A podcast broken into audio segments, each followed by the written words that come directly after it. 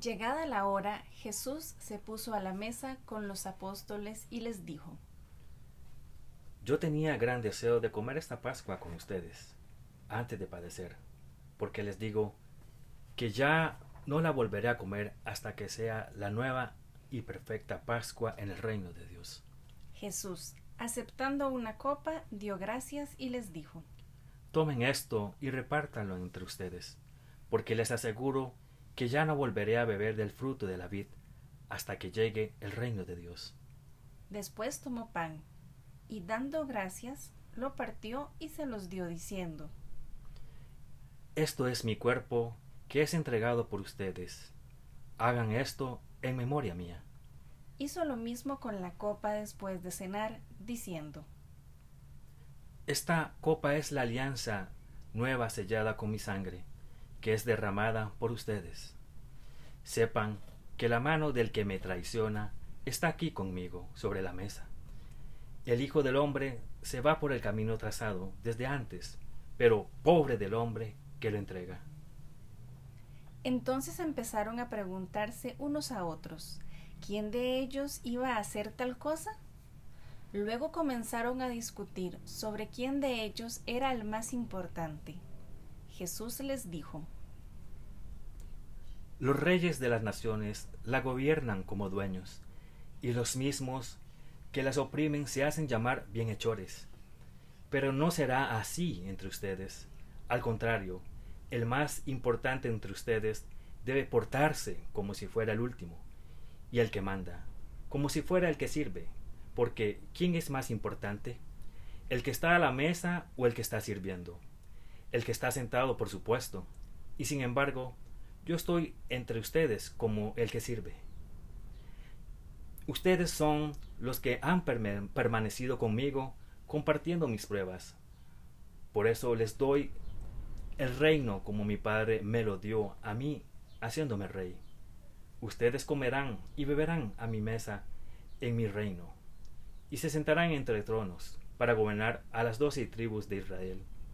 Simón, Simón, mira que Satanás ha pedido permiso para sacudirlos a ustedes, como trigo que se limpia. Pero yo he rogado por ti, para que tu fe no se venga abajo, y tú, cuando hayas vuelto, tendrás que fortalecer a tus hermanos. Pedro dijo, Señor, estoy dispuesto a ir contigo a la prisión y a la muerte. Pero Jesús le respondió, Yo te digo, Pedro, que antes de que cante hoy el gallo, habrás negado tres veces que me conoces. Jesús también les dijo, Cuando les envié sin cartera ni equipaje ni calzado, ¿les faltó algo? Ellos contestaron, Nada. Y Jesús agregó, Pues ahora, el que tenga cartera, que la tome. Y lo mismo el equipaje. Y el que no tenga espada, que venda el manto para comprarse una. Pues les aseguro que tienen que cumplirse en mi persona lo que dice la escritura. Ha sido contado entre los delincuentes. Ahora bien, todo lo que se refiere a mí está llegando a su fin. Ellos le dijeron, Mira, Señor, aquí hay dos espadas. Él les respondió, Basta ya. Buena nueva. Tiempo de reflexión.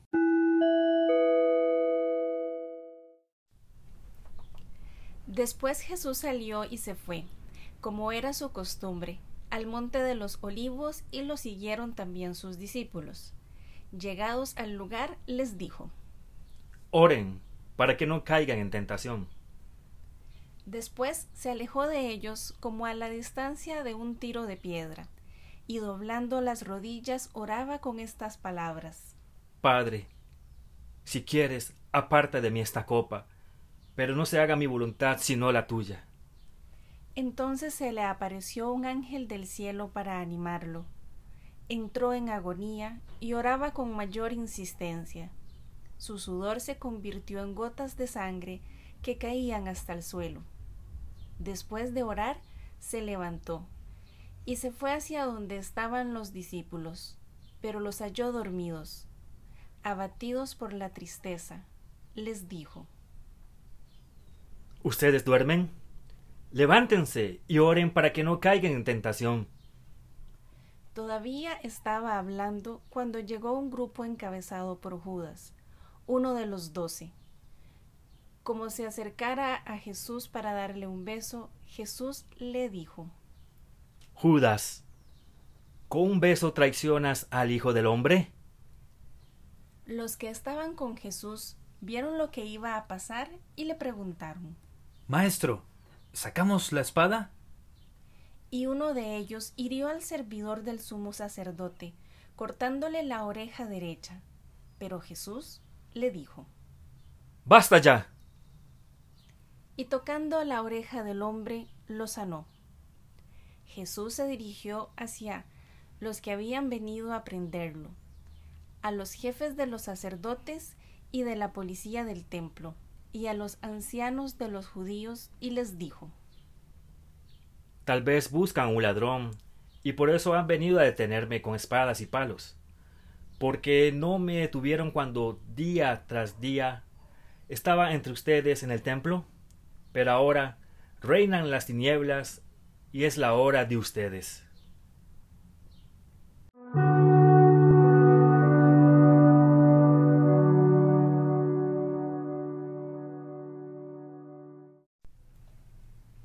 Entonces lo apresaron y lo llevaron a la casa del sumo sacerdote, donde entraron. Pedro lo seguía a distancia. Prendieron un fuego en medio del patio y luego se sentaron alrededor. Pedro también se acercó y se sentó entre ellos. Al verlo sentado a la lumbre, una muchacha de la casa, después de mirarlo, dijo Este también estaba con él. Pero él lo negó diciendo Mujer, yo no lo conozco. Momentos después, otro exclamó al verlo. Tú también eres uno de ellos. Pero Pedro respondió No, hombre, no lo soy. Como una hora más tarde, otro afirmaba Seguramente este estaba con él, pues además es Galileo. De nuevo Pedro lo negó diciendo A- amigo, no sé de qué hablas. Todavía estaba hablando cuando un gallo cantó. El Señor se volvió y fijó la mirada en Pedro. Y Pedro se acordó de la palabra del Señor que le había dicho. Antes de que cante hoy el gallo, me habrás negado tres veces. Y saliendo afuera, lloró amargamente. Los hombres que custodiaban a Jesús empezaron a burlarse de él y a darle golpes. Le cubrieron la cara y después le preguntaban Adivina quién te pegó. y proferían toda clase de insultos contra él. Cuando amaneció, se reunieron los jefes de los judíos, los jefes de los sacerdotes y los maestros de la ley, y mandaron a traer a Jesús ante su consejo. Lo interrogaron. ¿Eres tú el Cristo? Respóndenos. Jesús respondió, Sí. Si se lo digo, ustedes no me creerán. Y si les hago alguna pregunta, ustedes no me contestarán. Desde ahora, sin embargo, el Hijo del Hombre estará sentado a la derecha del Dios poderoso. Todos dijeron. Entonces tú eres el Hijo de Dios. Jesús contestó. Dicen bien, yo lo soy. Ellos dijeron. ¿Para qué buscar otro testimonio? Nosotros mismos lo hemos oído de su boca. ¿Escuchas? Buena nueva.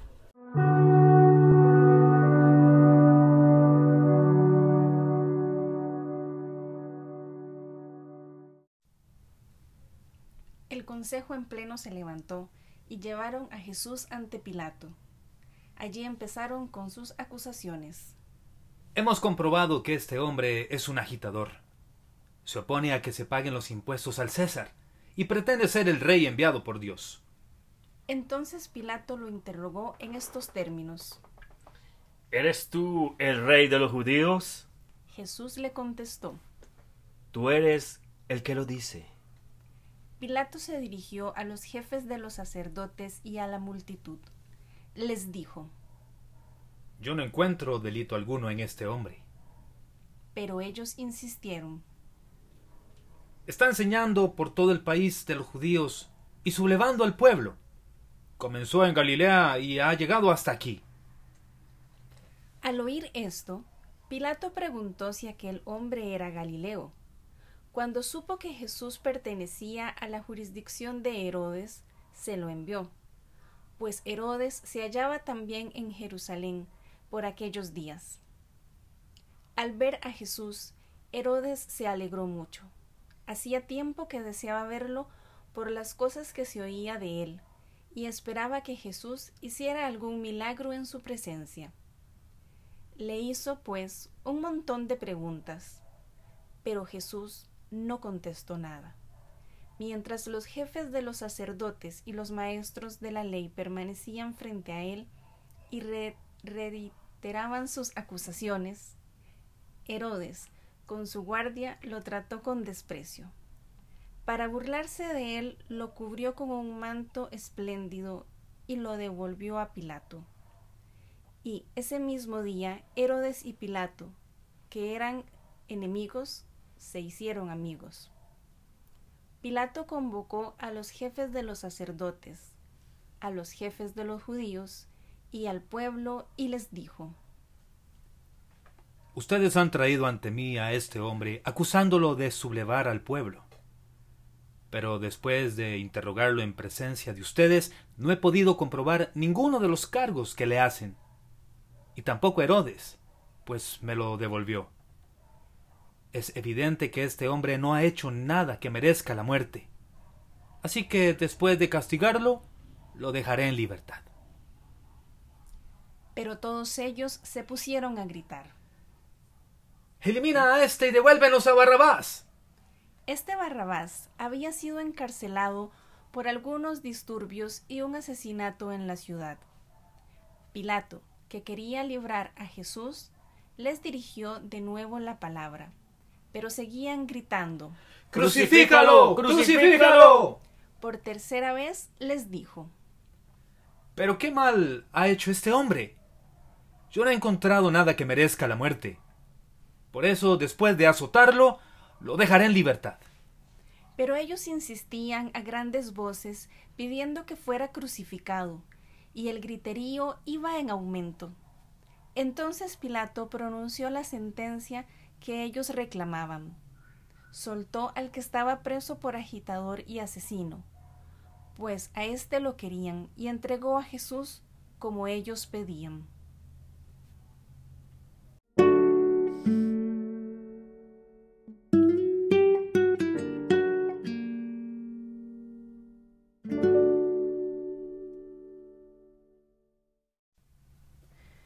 Cuando lo llevaban, encontraron a un tal Simón de Sirene que volvía del campo y le cargaron con la cruz para que la llevara detrás de Jesús. Lo seguía muchísima gente, especialmente mujeres que se golpeaban el pecho y se lamentaban por él. Jesús, volviéndose hacia ellas, les dijo Hijas de Jerusalén, no lloren por mí Lloren más bien por ustedes mismas y por sus hijos, porque llegarán días en que se dirá, felices las mujeres que no tienen hijos, felices las que no dieron a luz ni amamantaron. Entonces dirán, que caiga sobre nosotros los montes y nos sepulten los cerros, porque si así tratan al árbol verde, ¿qué harán con el seco? Junto con Jesús llevaban también a dos malhechores para ejecutarlos. Al llegar al lugar llamado de la calavera, lo crucificaron allí, y con él a los dos malhechores, uno a su derecha y el otro a su izquierda. Mientras tanto, Jesús decía, Padre, perdónalos, porque no saben lo que hacen. Después los soldados se repartieron sus ropas echándolas a suerte. La gente estaba allí mirando. Los jefes, por su parte, se burlaban diciendo Si salvó a otros, que se salve a sí mismo, ya que es el Mesías de Dios, el elegido. También los soldados se burlaban de él. Le ofrecieron vino agridulce, diciendo Si tú eres el rey de los judíos, sálvate a ti mismo. Porque había sobre la cruz un rótulo que decía, Este es el rey de los judíos. Uno de los malhechores que estaban crucificados con Jesús lo insultaba. ¿No eres tú el Mesías? Sálvate a ti mismo y también a nosotros. Pero el otro reprendió diciendo, ¿No temes a Dios tú, que estás en el mismo suplicio? Nosotros lo hemos merecido y pagamos por lo que hemos hecho. Pero éste no ha hecho nada malo. y añadió, Jesús, acuérdate de mí cuando entres en tu reino. Jesús le respondió, En verdad te digo que hoy mismo estarás conmigo en el paraíso. Hacia el mediodía se ocultó el sol, y todo el país quedó en tinieblas hasta las tres de la tarde. En ese momento, la cortina del templo se rasgó por la mitad, y Jesús gritó muy fuerte, Padre, en tus manos encomiendo mi espíritu. y dichas estas palabras, expiró. El capitán, al ver lo que había sucedido, reconoció la mano de Dios y dijo, Realmente este hombre era un justo. y toda la gente que se había reunido para ver este espectáculo, al ver lo ocurrido, comenzó a irse golpeándose el pecho. Estaban a distancia los conocidos de Jesús, especialmente las mujeres que lo habían acompañado desde Galilea, y todo esto lo presenciaron ellas. Intervino entonces un hombre bueno y justo, llamado José, que era miembro del Consejo Supremo, pero que no había estado de acuerdo con los planes ni actos de los otros. Era de Arimatea, una ciudad de Judea, y esperaba el reino de Dios. Se presentó, pues, ante Pilato y le pidió el cuerpo de Jesús. Después de bajarlo de la cruz, lo envolvió en una sábana y lo depositó en un sepulcro nuevo, cavado en la roca, donde nadie había sido enterrado aún. Era el día de la preparación de la Pascua, y ya estaba para comenzar el día sábado. Las mujeres que habían venido desde Galilea con Jesús no se habían alejado. Vieron de cerca el sepulcro y cómo colocaban su cuerpo. Después que volvieron a sus casas, prepararon perfumes y mirra, y el sábado descansaron según mandaba la ley.